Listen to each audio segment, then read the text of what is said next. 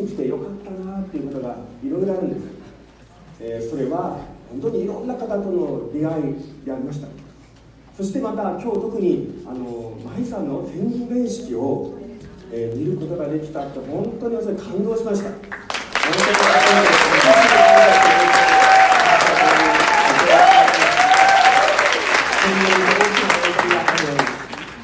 えー、また本当にいろんな方から支えられてえ、私はここに来る前は実はですね、えー、私の娘がインフルにかかってでそしてその次の息子がこう熱を出して私の妻もダウンして、で私もですね熱が38日間まであってもう日曜の礼拝をなんとか終わって帰ってくるというような形でもうあのそういうような感じだったんですね。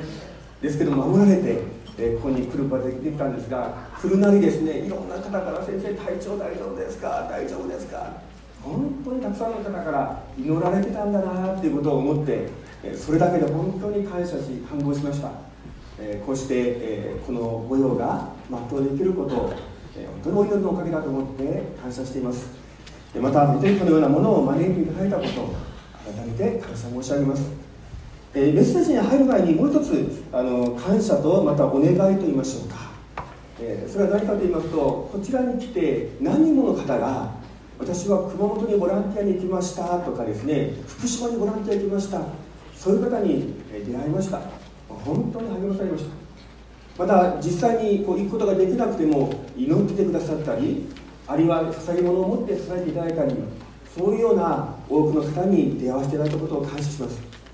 え実はこの災害というのをこの皆さんの心の中に覚えて祈っていただけたらと思っているんです。といますのはこの日本という国はこれから帰っていかれる方もおられると思いますがどういう国であるかっていうとやっぱり災害大国なんですね。もう毎年のように災害が起きまた先日はこのテレビでも1週間首都直下地震の東京の特集がずっとあってあってました、まあ、そのように本当に災害というものがクリスチャンあるいはクリスチャンでないと問わずある意味では全ての人に関係するテーマでそうした中で私のクリスチャンは何か災害が起きた時にイエス様がこう良きサマリア人の例えがありますけどももし私たちの目の前にそういう人が倒れていたら私はやっぱり素通りはできないと思うんです。でそういう中で今多くのクリスチャンの方々がその支援に立ち上がっています。でも本当に祈っていただきたいことはその働き人がやはり不足しているということです。そのために祈っていただきたいですしまたちょっとでももし行けますよという方がおられたら関わっていただけたらと思っております。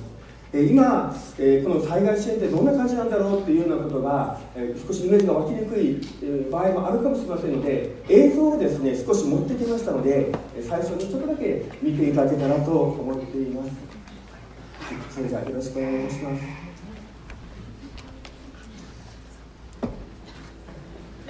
テレビのニュースネットではもうほぼ物資も足りているし復興も始まっているっていうふうに言われてますけれども家が崩れたままで家に帰れない人もたくさんおられます。支援が補助があるとは言ってもあの全部丸ごとサポートされるわけではないので日常生活をただ送っていかなきゃいけないのであのまだまだお金も必要ですし物資をも必要な状態です。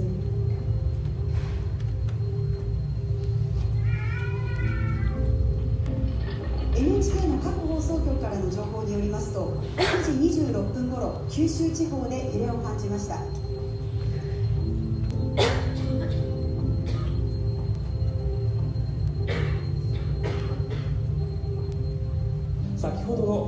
庁の会見で今回の地震が本震で14日の地震は先震だったと考えられると発表がありました。ドーンと突き上げる地震が来たかと思ったら横揺れがしてどこの避難所もいっぱいで家に帰ってその日の晩私は倉庫からブルーシートを出してブルーシートを今に引いてそして横になって寝たんです。そしたら地面から音がしました。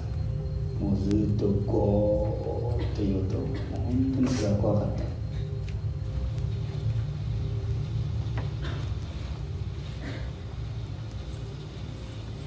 熊本で地震があったけれど九州の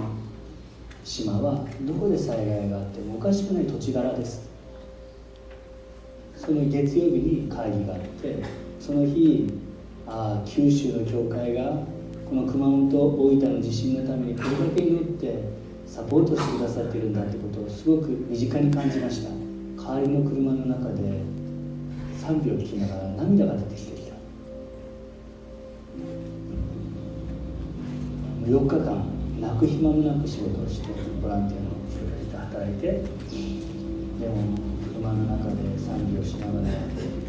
ポロポロポロポロ涙が出てきてあ十分にそこで悲しむ期間も少しその月曜日に九州キリスト災害支援センターという形ができてあ私もすごく励まされたし肩の荷が少し軽くなった。非常にたくさんのボランティアの方々が来てくださってそしてこの地で本当に良い働きそして証がなされていることを本当に感謝させてください今日数えたら1000人は超えたそうです。毎日2時ぐらいになると物を配りますよと言っていたのでたくさんの列ができました。そして水やあの物資を必要な人たちがそこに来てくださってそして地域の人たちに使えることができたのは本当に感謝です。その後はあのいろんな避難所に炊き出しをしたり特にこの地域に関してはチラシを配ってあのお手伝いしますよとあの年配の人たちにとっては自分たちができない仕事をあのやってくれてすごく感謝されました。この地域にこの町に教会があってよかったってあのたくさんの人から声あの声をかけてくださって。今日は南阿蘇のグループホーム南阿蘇というところに来ました。でそこに、えーと、職員さんの子どもたちが集まっているんですけどやっぱりお父さんお母さんから離れられないとか地震が怖くて不安だっていう声を聞いてたのでぜひ子どもたちの励ましとか癒しとかつながったらいいなと思って子どもプログラムを提供しましたある職員さんのお子さんが震災後ずっとセロテープを握りしめてたらしいんですけどその人形を持った途端セロテープをポイッと手放して嬉しそうに人形を抱っこしてたっていうのを伺ってあのそういう姿をねお母さんが見て本当に喜ばれていました。子供がずっと不安な顔を表情してると親も辛いでしょうし逆に親がそういうしんどい顔を見せてると子供もやっぱり辛くなるんですけどあの、まあ、ぬいぐるみを通してね子供も笑顔になってその姿を見て親も笑顔になったすごいいい効果があったなと思います。私たちは言葉で連動したわけではなかったんですけれども神様の愛をその方にお届けするというそういった一つ一つの小さな行為だったかもしれないですけどそのことを通して教会の存在ですとかあの神様の愛を受け取ってくださった方がおられたことも確かですこれからもここに教会があるということとそういった安心感それからあ本当に神様の愛があるんだっていうことを分かっていただけたと思うので教会が働きがその方々に福音となって伝わっていくと思っています。私が知っているのは、例えばこの九州救護災害支援センターのニュースに、ね、この宣言に名前を付けて言ってくださるということで、地域の方々がキリストさん、キリストさんと呼んでくださるようになり、そして地域の方々という、そういう声がたくさん上がるようになってきているのでございます。今まで入っていくことのできなかった地域に、今、キリストの名を置いて、ボランティアに入っていく私はこう確信してしています教会はこの町の希望だということですでこの熊本の教会が再び息を吹き返して立ち上がることによってその教会ごとに神様の栄光が表されると思います。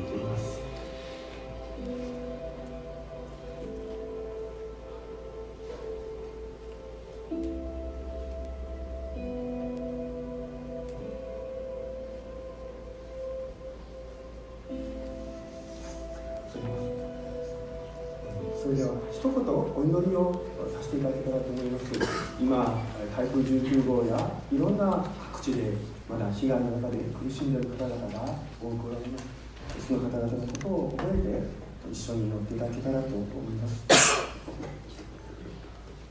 恵み深い天のお父様今日こうして EC の大切な最後の夜本当にこの御言葉の時が与えられました。その御言葉の前に今またこの世界で起きていることも見せていただきました。神様いろんなところで痛みがあります。本当に癒されないのではないかと思えるほどの深い痛みを抱えている方々がたくさんおられます。でも主よあなたが共にいてあげてください。あなたが励まし強めまた希望を見せてくださるようにお願いいたします。日本の各地で本当に多くの兄弟姉妹があなたの愛を持って伝えておられます。どうぞその一人一人のボランティアを祝福してくださるようにお願いいたします。場所は離れておりましても私は祈ることができるというこの恵みを知っております。どうぞこれからも災害のことだけではありませんが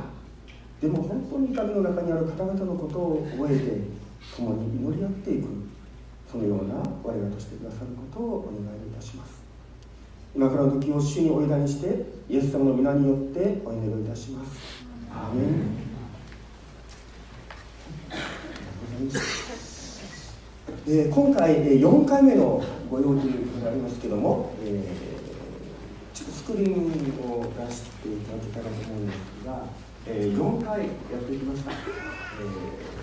4つのですが、え第1回目は何だったかというとキリストが崇められるという人生の目的を持つということの大切さ。どんな中でも喜ぶことができるっていうのはそのような目的を持つということが大事なんだ。2つ目はキリストにある交わり友情を育んでいくということ。それが私がどんな状況の中にあっても喜んでいくことができる。キリストであるのとお話しました3つ目はキリストの素晴らしさを知り続ける、えー知るということをお話ししましたがあの3章の後半には私はもう分かった到達した達人だとは言ってないんですね。私は捉えられて今も捉えようと求め続けている。そういうんです。ですから私たちもイエス様を知るっていうのは生涯をかけて知っていくことだどうぞ。今私は知ってると思うだけではなくてでももっともっとイエス様の豊かさを生涯知り尽くせないほどのイエス様の素晴らしさを知っていただきたいそういうふうに願います、えー EC がそのようなまた良いきっかけになればと思っています。そして今日は4つ目になりますがキリストの最終的な勝利を待ち望むという歌です。私が大学生の時になりますけども、えー車を買いたかったんですが車の買うお金がなかったんですね。それでどうしたかと言いますと、まあ、中型のバイクに乗ろうかなと思ったんですね。そっちの方がちょっと安いかなと思って。でそれで自動車学校に行って、まあ、中型のバイクに 400cc のその免許を取ろうと思って教習所で通ったんですね。でいろいろ練習して試験を受けるんですが私はなかなか、ね、うまくいかなかった。で何が難しかったかっていうと一本橋というですね、まあ、平均台のようなこう狭い場所をねこう落ちないでそれを通り抜けなくちゃいけないというテストがあるんです。でこう乗ってですねぐーっと行ったらこう行くんですけどあー危ない危ない危ないあーボトッと落ちたらもうそこで終わりなんですね。で私ねもう落ちちゃったんですね。でそんなことをやってる時にこうトライしてる時にその教官がねこう言ったんですおーい遠くを見ろ遠くを見ろこ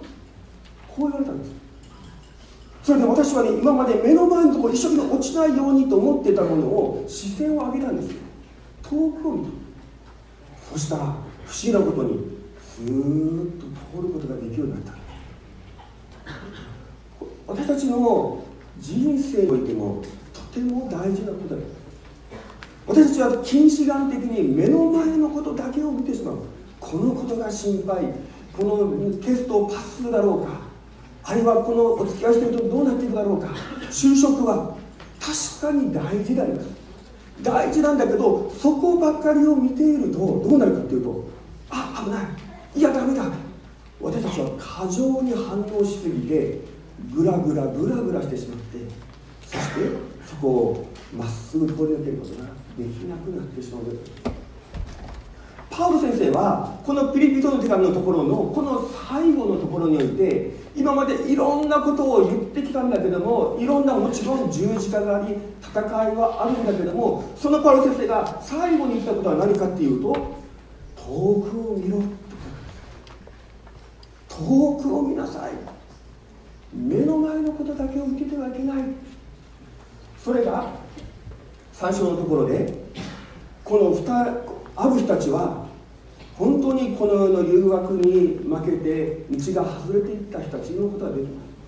すその人たちの特徴は何て書いてあったかっていうと彼らは地上のことだけ地上のことだけ考えていたあるんですね。もちろんこの地上に生きるわけですからこの地上のことは大事です。大事です。でもこの地上のことも大事だけどそこだけを見ているのか。それとももっと遠くを見ることができるのか。これが大事だ。パロ先生はこのところに遠くを見なさい。すなわち私たちの最終的なゴールはどこにあるのか。最終的はこの世界はどうなっていくのか。そのことを見るということ。そしてそれを待ち望むということ。それを教えたのであります。今日はそのこの世界の最終あるいは私たちの人生においてもそのこのこの地上におけるところの最後の終着点と言ってもいいと思いますが天国ということについてご一緒に考えたいと思っていますえー、天国って私まだ若いしとかね無関係とと思うかもしれませんがいえいえわからないと思います。いや分からないからというだけじゃなくて実はこの天国が分かってくるとこの地上が面白くなってくるんですよ。天国が分かるとこの今の生活が面白くなってくる。だから天国を知るっていうことが大事なんですね。じゃあ天国とは一体どういうところでしょうか？今日そのところをご一緒にこれから見ていきたいと思いますがじゃあ、えー、すみません。次のところを開いていただいていいでしょうかはい。まずお読みしたいと思うんですね。3章20節。しかし私たちの国籍は天にあります。そこから主イエスキリストが救い主として来られるのを私たちは待ち望んでいます。実は私たちは国籍をみんな持っていますね。どっかの国籍だでも国籍って大事ですよね。やっぱり自分が何人であるかその国籍があるということが自分が何者であるかということに大事なものを影響を与えることですでも私たちの国籍はアメリカでしょうか？日本でしょうか？いいえ天国である。天国人である。これがクリスチャンの第一のアイデンティティであるということです。私はイギリスに留学中にある時アメリカ人の人と話してました。彼がこんなことを僕に言ってくれたんですね。ポール僕は他のアメリカ人といるよりもお前と一緒にいる方が落ち着くよ。価値観を共有できる。こう言ってくれ。る私嬉しかったんですね、はあ、そうなんだ。いろんな国いろんな文化確かにあるけども僕らはそれも尊重するけどもそれにとらわれた。いその枠の中だけで行動できないという人間ではないんだ。それも大事だけどもでも第一のアイデンティティは天国人である。そうなってくると私たちの生き方は変わってくるわけですね。どこに使わされていても私は天国人としての仲間がいる。交わりがある。本当にそこに新しい生き方新しい価値観それはまさに天に国籍を持つというところから出てくるのです。じゃあこの天国とは一体どういう世界でしょうか？第一番目に申し上げたいことはそれは究極の喜びの世界であるということ。です究極の喜び。黙示録の21章の4節にこうあります。これは新天神地、えー、そのところのことを書いてますけども、お読みします神は彼らの目から涙をことごとく拭い取ってくださる。もはや死はなく悲しみも叫びも叫び声も苦しみもない。以前のものが過ぎ去ったからである。天国とはどういう世界かっていうと究極の喜びの世界ですこの天国を描写するときにこの作者たちはどうしてるかというとこの地上の最高のものを持って天国を描写しようとしたんです。それでも描写しきれないんです。でも何とかして最高の世界であるということを描写しようとして命の川命の木宝石あらゆるものこの地上のものを用いながらどんなに天国が素晴らしいところかということを表現しようとした。表現し尽くせないんです。でも私たちはあえてもしこの地上の言葉で天国を表現するとするならばどういう表現をしたらいいかっていうと「モアザンザ」こういう言葉なんです。私たちの人生の中にどうでしょうか？ちょっと自分の人生の中で振り返ってああこの時は嬉しかったな喜んだなっていう時ありますか？私を思い返すとですね一つは私が中学3年生の時高校受験があってもう私は絶対受からないでって言われてたんですダメよってもう受けなさんがというそんな散々ね先生から説得されたけどいやいい受けるって言ってそれで無理やり受けたんですでも受かっちゃったもう合格発表が見た瞬間うわやったってですねでも天国はその喜びよりももっと喜びのある場所だそういうんですまた私はですね、えー、結婚した時もあ本当に結婚式ももし喜びでしたでも私にとってはその結婚式も良かったんですがもっとあなんか実感したのはねその結婚式が終わった後にファミレスに入ったんです。ね、ホテルでねもう豪華な食事出てたんですけど全然食べられない。緊張してですねいろんなこと。がでも終わったらお腹ペコペコ。でもうファミレスに入ったんですよで。でもねファミレス何回も行ってたのにその時のファミレスは格別に美味しかった。でなんでかっていうとやっぱりね結婚したああもうこれからはずっと2人は一緒なんだと思うとですねこの喜びと平安があって特別なファミレスだったんですね。でも天国はもうあたんだと。それ以上に素晴らしいところだ今日本当にあのね舞さんの結あ結婚式いやいやであの洗礼式。洗礼式も本当にもう喜びですよねもう笑顔いっぱいでみんな喜んだでも天国はもうだとそれ以上だっていうんですどうしてかっていうとここにありますようにそこにはもはや死もなく悲しみも叫びも苦しみもない。以前のものが過ぎ去ったってどういうことかっていうと私たちはこの世界は死があり病があり悪があり儚さがあり弱さがある。それが私たちの喜びのリミッターになってるんですよ。リミッター。制限をかけてるんです。どんなに喜んでもファミレス美味しかったですけど次の日だったらもうお腹空いてるんですよ。あの瞬間この瞬間喜んだんだけどでもそれはやっぱりこの地上の生涯ではリミッターがかかってるんです。でも天国に行く時にそこにはもはや死もなく悲しみも叫びも苦しみもないすでに先のものはもう過ぎ去ったからそこはリミッターが取れるんです。満開の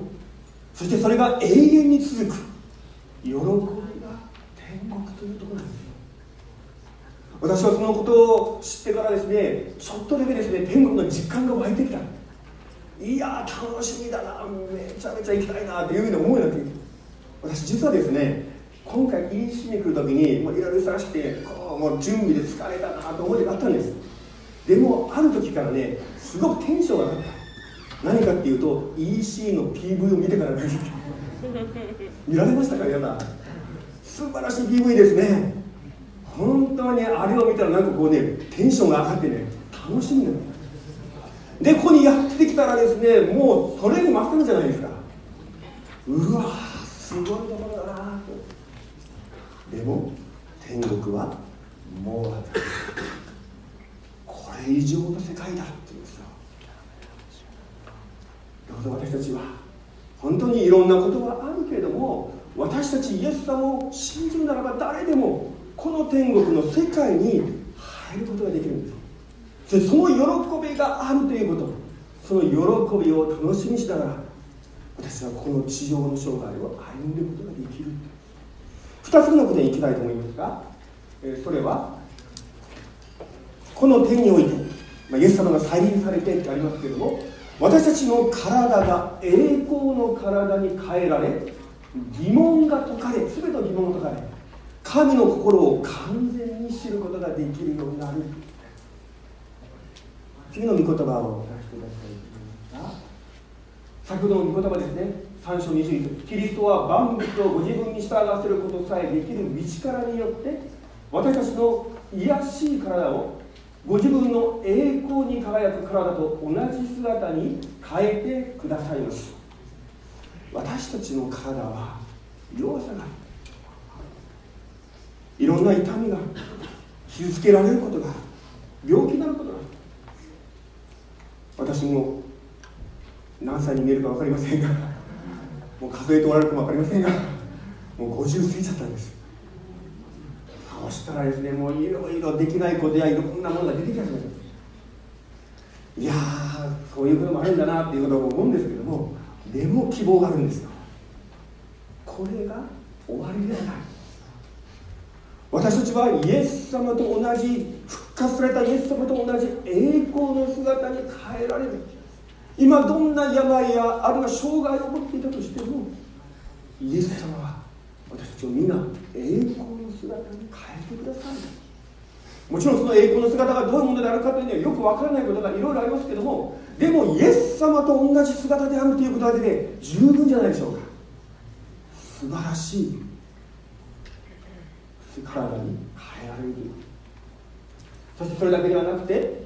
そこにはいろんな疑問が人生には出てきます。なぜと思うようなことが正直あるんではないでしょうか。皆さんの中にもそういうことを経験されて私がイギリスにおりました時に、えー、1999年と時でありましたけども、えー、私たちの夫婦に、えーまあ、妻が妊娠したんですね。でセントアンドリスという町はもうちょっと田舎なので、えー、この何て言いますかね医療センターセンターファミリードクターのようなそういうセンターはあるんですけどもいわゆる専門の病院はないんですね。で、まあ、ファミリードクターにかかるとああ妊娠してますよ。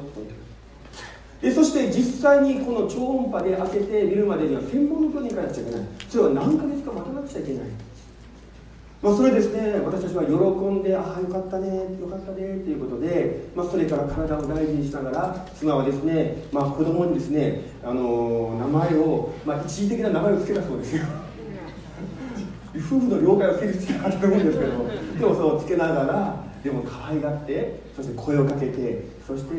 でだんだんだんだんお腹が大きくなってきた。でいよいよですねその専門の病院に隣町に行ってこう受診するというで私たち夫婦で行くんです。ねバスに乗ってその時に友達からみんな送り出して「おめでとう」「いってらっしゃい」と言って言われて送り出された。そしてその専門の大きな病院に着いて診察室に入ってそして看護師さんがねいろんなおしゃべりを楽しくしながらずっとエコーでこう見てくれるところがですねしばらく走ってたらなんかその看護師さんがねあんまり喋らなくなってきた。そして最後にね何も喋らないでずっとこう体をですねこう撫でました。私はその瞬間あ何かあったなってなってますよ。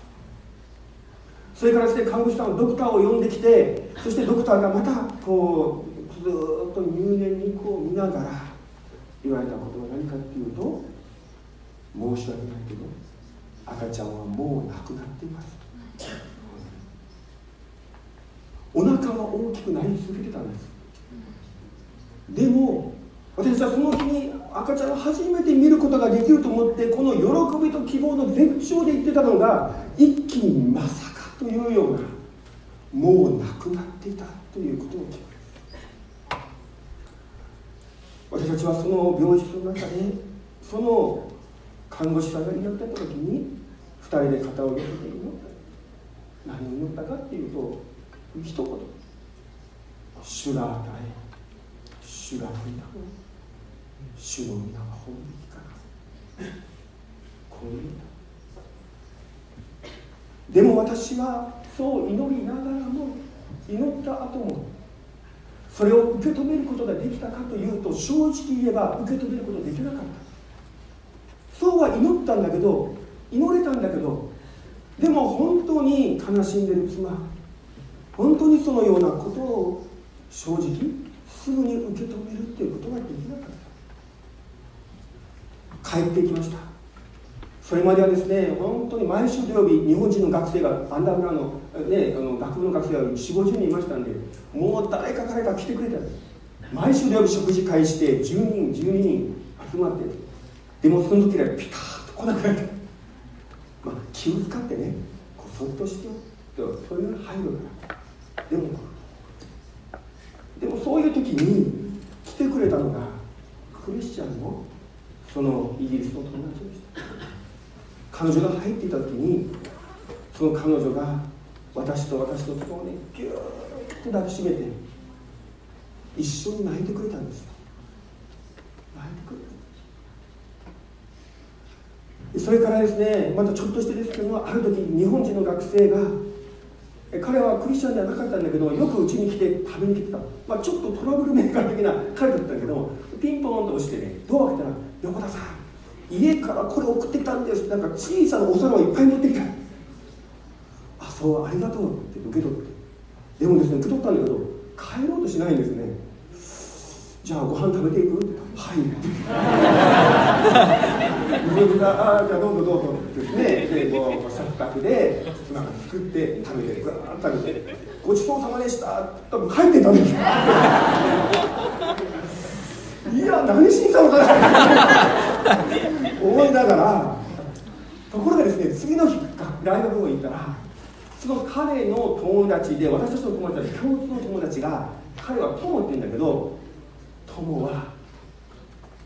ポールとチャルのことを心配してて。どう言ったらいいかなどうしたらいいかなってずっと考えてたんだ。そういうことを伝えてくれた、はあそうだったんだ。と思ってすごく慰められた。その妻がでもその時にはねやっぱりこう辛いことも言われたんですよ。辛いこと言われた。何て言われたかっていうとある人は名前言いませんけどある人はね会った時に私が流産した時に「ああやっちゃったんですか」って言うと「やっちゃったんですか」ってなんだろうと。でもそれは妻には聞かせられないですでもそういうことを言われることだってやっぱりあ理解してもらわないことだでもその時に、まあ、妻はですねもう本当に家を出ることがしばらくできなかったり買い物にも行けなかったりそういう中でありました。でもその彼女が慰められたのはそのような人たちが寄り添ってくれる人たちが何人かいたということ。そしてもう一つは神様が一人子イエス・キリストを十字架につけてくださった。ということだったんですあの父なる神様は私は自分のまだ子供の顔も見たことのないような子供だけどそれでも愛してだけども神様は本当に知っておられる。このイエス・キリスト一人子を十字架につけてくださった。そのことが神様の愛が分かった時に彼女は本当にそのことを受け止めることができるようになってきた。そしてやがて受け止めることができるようになった後には今度はしばらくしてでありますけどもアメリカ人の学生でやっぱり同じように流産人がいるんですよ。その人のところにね鼻を持って慰めていくんです。言葉あんまりできないんです。でもなんとか少しでもお役に立てたらと思って出て行って鼻を持ってて。私にとって慰めにあったのは何であったかっていうとイエス様の十字架でしたやっぱり。イエス様の十字架。私たち人間にとってのいろんな苦しみってあると思いますよね、えー、傷つき肉体的な傷をつけられた。あるいはですね何かひどいこと言われた。でもその人間の苦しみの中で最も苦しい苦しみは何かっていうと捨てられるという経験であるという捨てられた。しかもその捨てられたということの中でも人から捨てられたのはまだいいけども神様から自分は捨てられたんではないか。この信仰的な苦しみが最も苦しい深刻な苦しみである。人だったらですねまた神様を頼れればいいでも自分は神様に捨てられた。そう思った時にどこに希望を見出すことができるでしょうか。希望ないですよ。でもイエス様はあの十字架の上で何て言われたでしょうか。それはマタイの27章にある我が神我が神なぜ私をお見捨てになったんですか？絶対に捨てられるはずのないお方が捨てられたんですよ。それはなぜかというともう自分は神様に捨てられたと思ってる方の傍らに立つためであります。その苦しみその孤独それを一緒になうためにイエス様が捨てられてくださったんで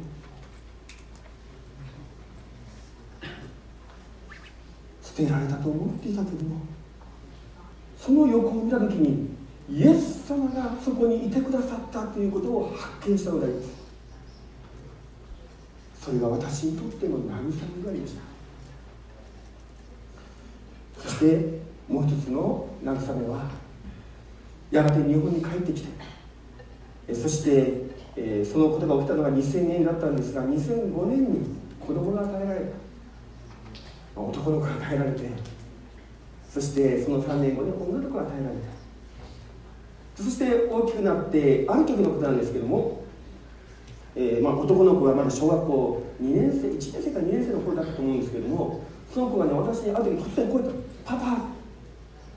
うちの家族何人? 」って聞いてでそれで私はねパッとね「4人じゃない?」そしたら「違うよ。5人だよ」もう一人は天国にいるんでしょ？ってこう言った。私それ聞いて本当に泣けてきた。ああ覚えてその子供は当然自分が生まれるよりも前のことであります。でも覚えてるということの中に私は神様が覚えてくださってるんだということを思ったんです。あの悲しかったことあの辛かったこと本当にもう誰も覚えていないんじゃないかと思うようなことでも神様は覚えてくださっている。私たちと一緒にあの時もこの時もいろんな人を用いながら使わしながら一人じゃなかった。私たちだけではなかったっていうそのことを教えてくださった。でももちろん私たちはそれがどうしてっていうようなことが全てのことが分かったわけではない。なぜ？分からない。のでもやがて天国に行く時に全部分かるっていうんですよ。それが第一コリントの13章の御言葉ですお読みしたいと思いますが今私たちは鏡にぼんやり映るものを見ていますがその時にはその時には顔と顔を合わせて見ることになります。今私は一部分しか知りませんがその時には私が完全に知られているのと同じように私も完全に知ることになります。今は一部分です。でもその時には私が完全に神様に知られているように私も神様のお心神様のご計画をああそういうことだったんですか。ということを分かる。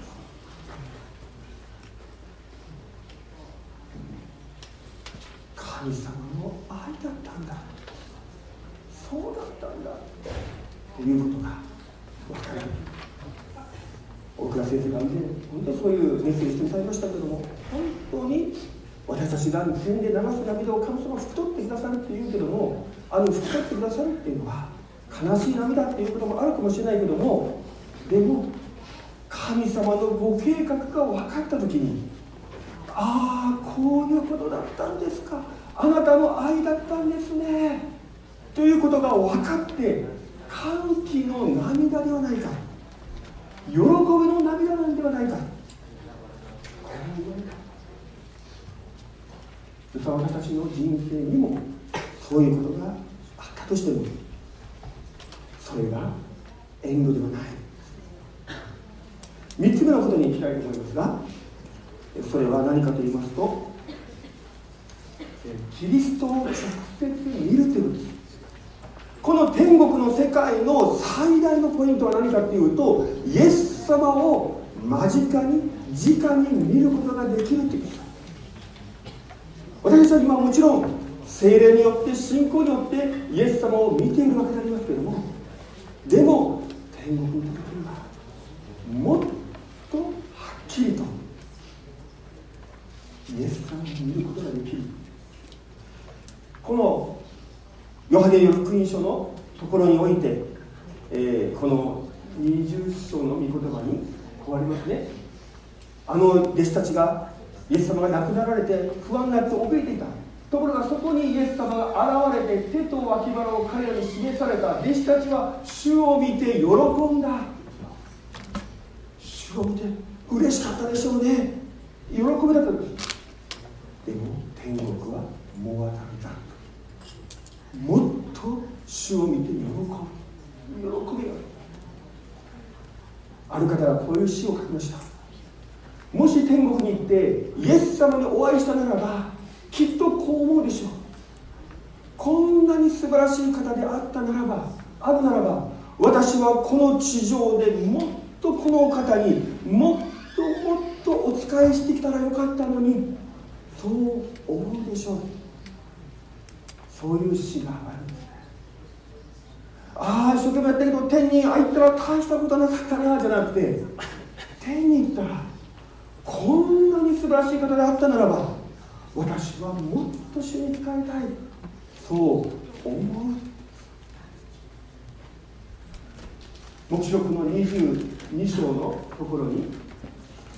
こうあります。もはや呪われるものは何もない神と子羊の御座が都の中にあり神の絞りたちは神に仕え御顔を仰ぎ見る。御顔を仰ぎ見る。天国。本当にもっともっといろんなことをお話ししたい聖書がたくさんあります。ぜひそれを見ていただきたいと思うんですねでも、えー、マット・レッドマンという方をご存知でしょうか、え、素晴らしい、えー、本当にたくさんの曲を作られて、えー、素晴らしい方でありますがその方が「ワンデイという曲を作られました。このメロディーはその賛美歌なんですけどもそれを彼が歌詞をつけて、え、そして歌ったんですね。でその歌詞が私は本当に素晴らしいな天国ってこういうことだこういうところだっていうところを教えてくれているのでそれをぜひ皆さんに今日紹介したいなと思ってるんです、えー、それちょっと、えー、ちょっと英語と合わせていきたいと思いますが One day you will make everything new Jesus その日あなたは全てのものを新しくされます One day you will bind every wound その日あなたは全ての傷を包んでください The former things shall all pass away その日以前のものは全て過ぎ去り No more tears もはや涙もない次 One day you make sense of it all Jesus その日あなたは全てのことを分からせてくださるイエス様 One day every question will be solved その日全ての疑問が解けます Every anxious thought left behind 全ての思い煩いが過ぎ去り No more fear もはや恐れのない次お願いします When we all get to heaven 私たちがみんな天に行くとき What a day of rejoicing that will be それは何という喜びの日でしょう When we all see Jesus 私たちがみんなイエス様を見るとき We'll sing and shout the victory 私たちは勝利を歌い叫ぶその次を One day we will see face to face Jesus その日私たちは顔と顔を合わせますイエス様 Is there a greater vision of grace? 恵みについてのより大きな理解が与えられます And in a moment we shall be changed on that day その瞬間一瞬にして私たちは変えられます And one day we'll be free, free indeed, Jesus その日私たちは自由になりますイエス様 One day all this struggle will cease その日これらすべての苦闘が終わります And we will see your glory revealed on that day その日あなたの栄光が表される表されるのを私たちは見ますその次 When we all get to heaven what a day of rejoicing that will be When we all see Jesus we will sing and shout the victory 私たちがみんな天に行くときそれは何という喜びでしょう私たちがみんなイエス様を見るとき私たちは勝利を歌い叫ぶ、えーこの曲を突然お願いしたんですけど今日賛美していただいてもし皆さんで一緒に歌えたら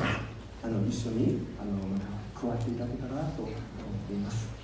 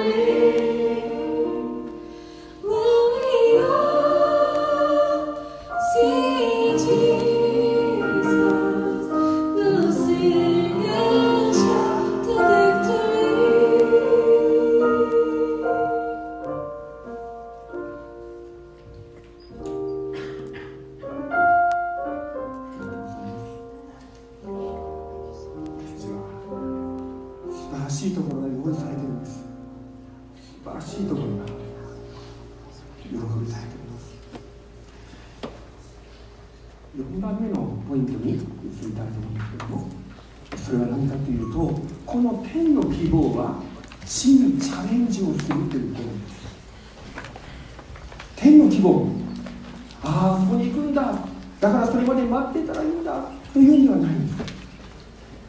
その天があるからこそこの地をチャレンジしていくっていう。私が大学院の時に、えー、日本で学んでおりました時に、えー、修士課程から博士課程にするための試験を受けなくてはなりませんでした。でその試験はですね、えー、大体ですね修士から博士課程に移る時に落ちる人はあんまりいないんですね。でもあんまりいないと言われたらその中に落ちたらどうしようってですね結構余計恥ずかしいじゃないかとかですねそんなふうに考えたりする。でまあそれで一生懸命勉強するわけですけども、まあ、神様の栄光のためにと思って勉強し祈ってところがですね。それをやった時にもう結果が散々だったんですもうもう本当にボロボロになってしまうでその時にあのー、まあその終わってですね帰る時にこの運転してたわけですね。で運転してたらですね神様どうしてですかっていうのはもう本当にお祈りというかねもうこんだけ一生懸命やってお祈りして神様のためにと思ってもやってたのになんでこんな結果なんですか。でもその時に私の心の中に神様一つの御言葉がこう与えられたそれは何かっていうと私の恵みがあなたに対して十分である、えー、これのどこが十分なんですか？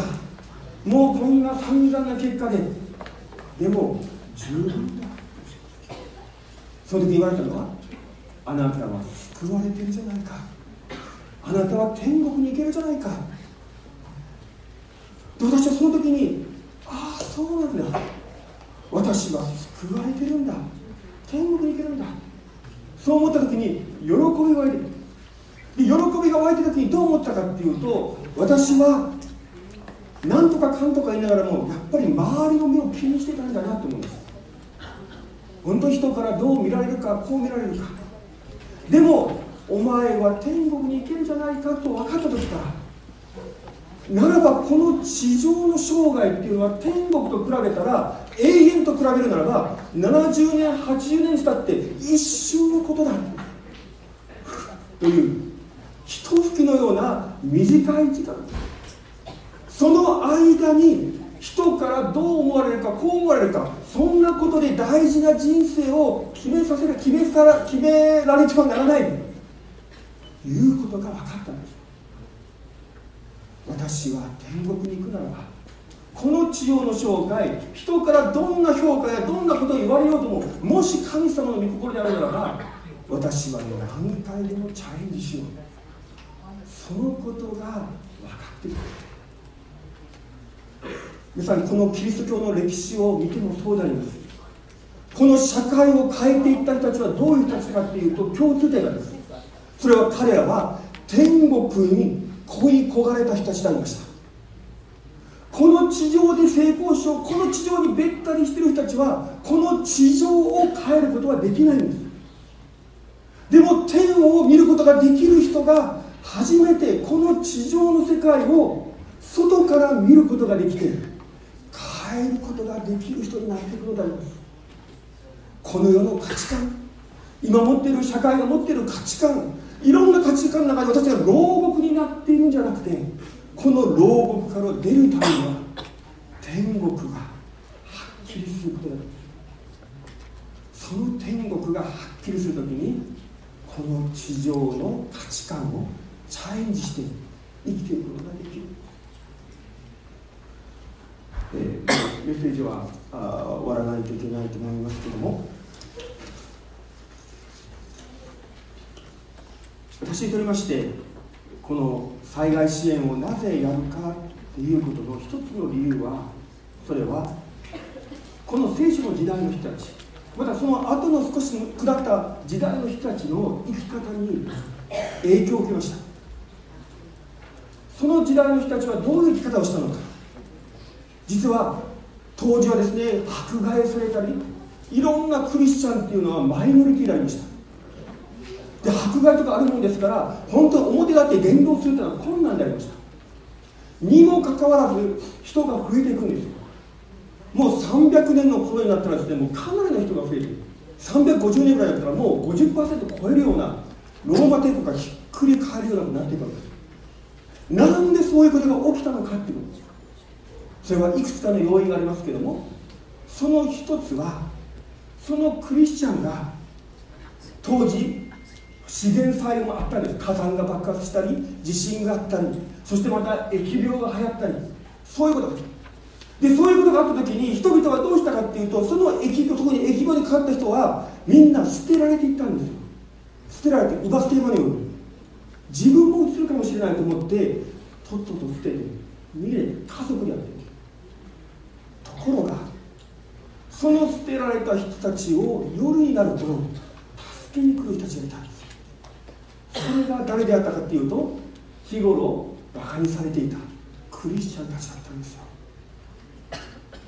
その人たちは実は病気で死ぬ人もいたけども実際のところは水や食料が不足して基本的な手当をケアを受けたならば生き延びることができない人たちがいっぱいいたんです。でも捨てられて恐怖で。でもその人たちにクリスチャンたちが近づいていって水と食料を届ける。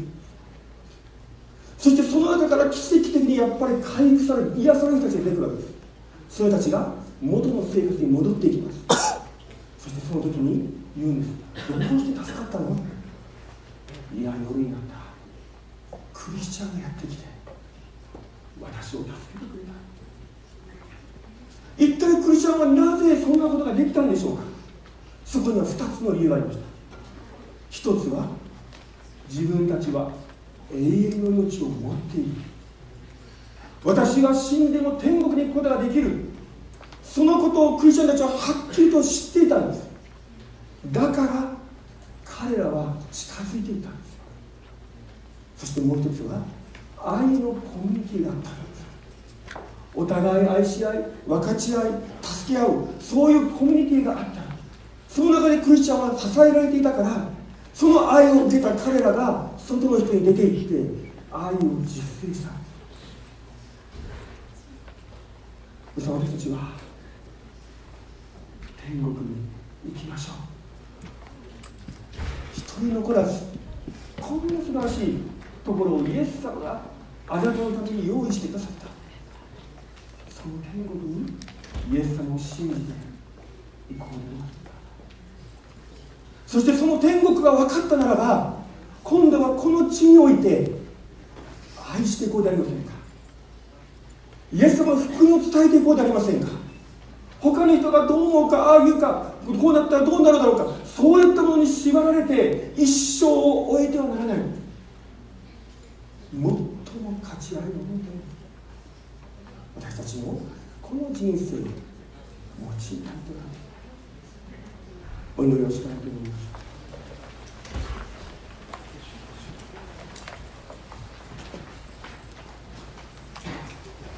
霊夢会見のお父様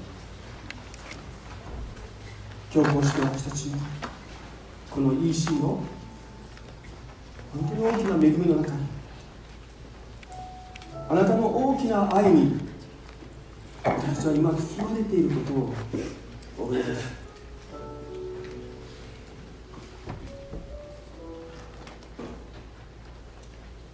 神様私たちのこれからの歩みが新しい歩みがまもなく始まろうとしています。この6日間あなたからいただいたたくさんの恵みをいただいてここから使わされていきます。使わされる場所はきっと違うでしょう。ある方はアメリカである方は日本でカナダでいろんな地域で。でもあなたに愛されていることを知りました。あなたが共にいてくださることを知りました。そしてやがて私たちは天国において再会することができる。究極の喜びの世界に私を入れていただけるという本当に感謝します。どうぞその喜びを恵みを私は受け取りながらそしてこの地上の旅を続けていきます。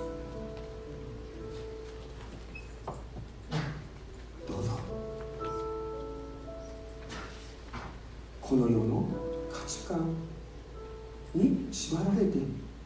身動きが取れないという生き方ではなくて天国の住民として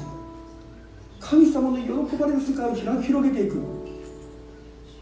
神様の喜びを分かち合っていく。そのような歩みをさせてください。まだ私たちの心の中にはそれでも痛みを抱えていたりまだ解決されていない悩みや疑問がいっぱいあります。でも神様どうぞ今あなたに向かってそのことも含めてあなたに信頼しあなたに祈っていくことができるように助のことが分かる日が来るということを私たちは信じます。あなたが分からせてくださる日が来るということを信じます。今お祈りの途中ですけども皆さんに質問させていただきたいと思います。昨晩も招きがありましたけどもの最後の集会でもう一度イエス様の前に応答できたらそう思っています。それは何か大きな決断ということでなくて本当に私にとっての一歩を踏み出すことができる決断ができた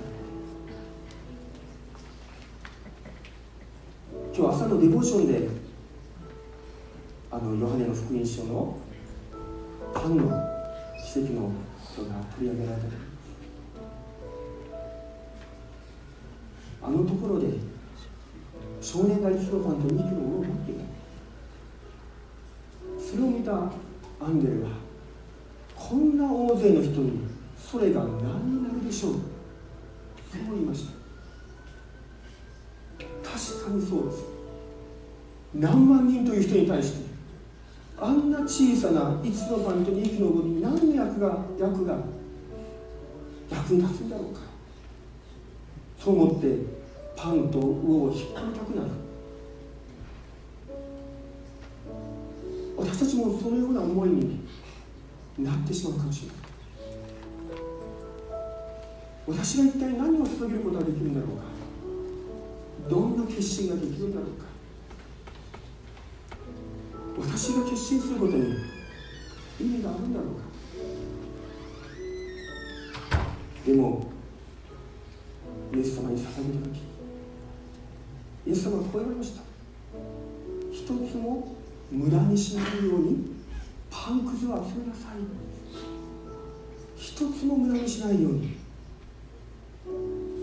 イエス様はいくらでもパンを増やすことができるのにその一かけらも無駄にしない。なぜならばこの少年が捧げたのはパンでも魚でもなかったからです。それはイエス様を愛する愛だったんです。今日私たちはイエス様に愛を返してきたらと思います。イエス様私もあなたを愛します。あなたに従って小さな一歩を踏み出しますある方はイエス様私はあなたを信じます。そういう決断かもしれません。またある方は私はまだいろんな痛みがあります。私が手放せないものがあります。でももしそうだとしてもそのままをイエス様に申し上げませんか？その握っているものを手放すことはできなかったとしてもそれをそっと掴むことができる。今まではぎゅっとこれがないとダメだと握りしめていたものをそれをちょっと手を緩めて神様の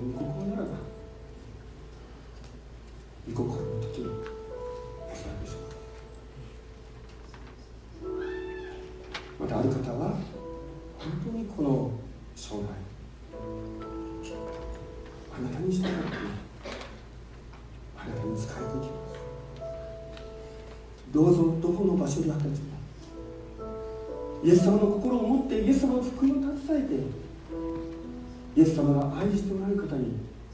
この喜びの福音を伝えます。そのためにどうぞ主よ私を用いてください。いろんな応答がある。